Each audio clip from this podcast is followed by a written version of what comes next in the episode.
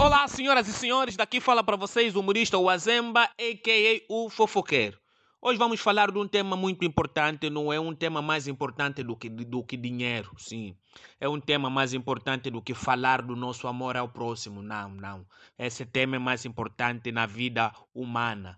Óbito do Zedu. Sim, o tema de hoje é óbito do Zedu não é? Hoje vou falar de um, de um homem que foi amado pelo povo angolano. José Eduardo dos Santos era um homem bonito, pai de muitos filhos, mas era um homem atencioso, não é? Mas eu, quando vi, não é? Acompanhei o ato fúnebre da, da, da, da cerimônia fúnebre do ex-presidente, fiquei muito surpreendido de como é óbito do rico. Agora eu aprendi que no óbito dos ricos não se come peixe frito nem arroz com feijão, porque não se aceita uma tradição angolana num óbito não ter peixe frito ou arroz com feijão.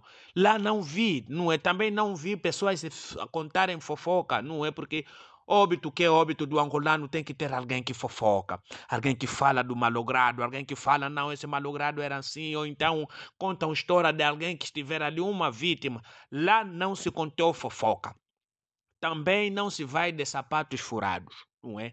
Fui notando os sapatos das pessoas que lá estiveram, meus senhores e minhas senhoras, eram sapatos bonitos.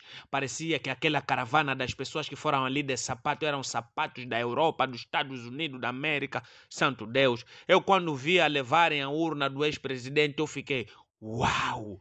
Uma urna estava a ser levada pelos generais, não é? Não é nós aqui estão levar o corpo da pessoa, não é dentro de uma caixa que às vezes faltou prego para pregar uma madeira, você estão a levar a caixa, você consegue ver pelo menos o dedo a sair na própria caixa. Não, aquele era uma caixa mesmo, uma caixa de verdade, não é?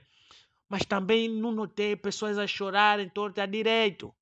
Ali parecia que as pessoas estavam a chorar no silêncio, não é? Porque o óbito do angolano tem que ter alguém que chora e se atira na urna, até no corpo mesmo, grita ué, ué.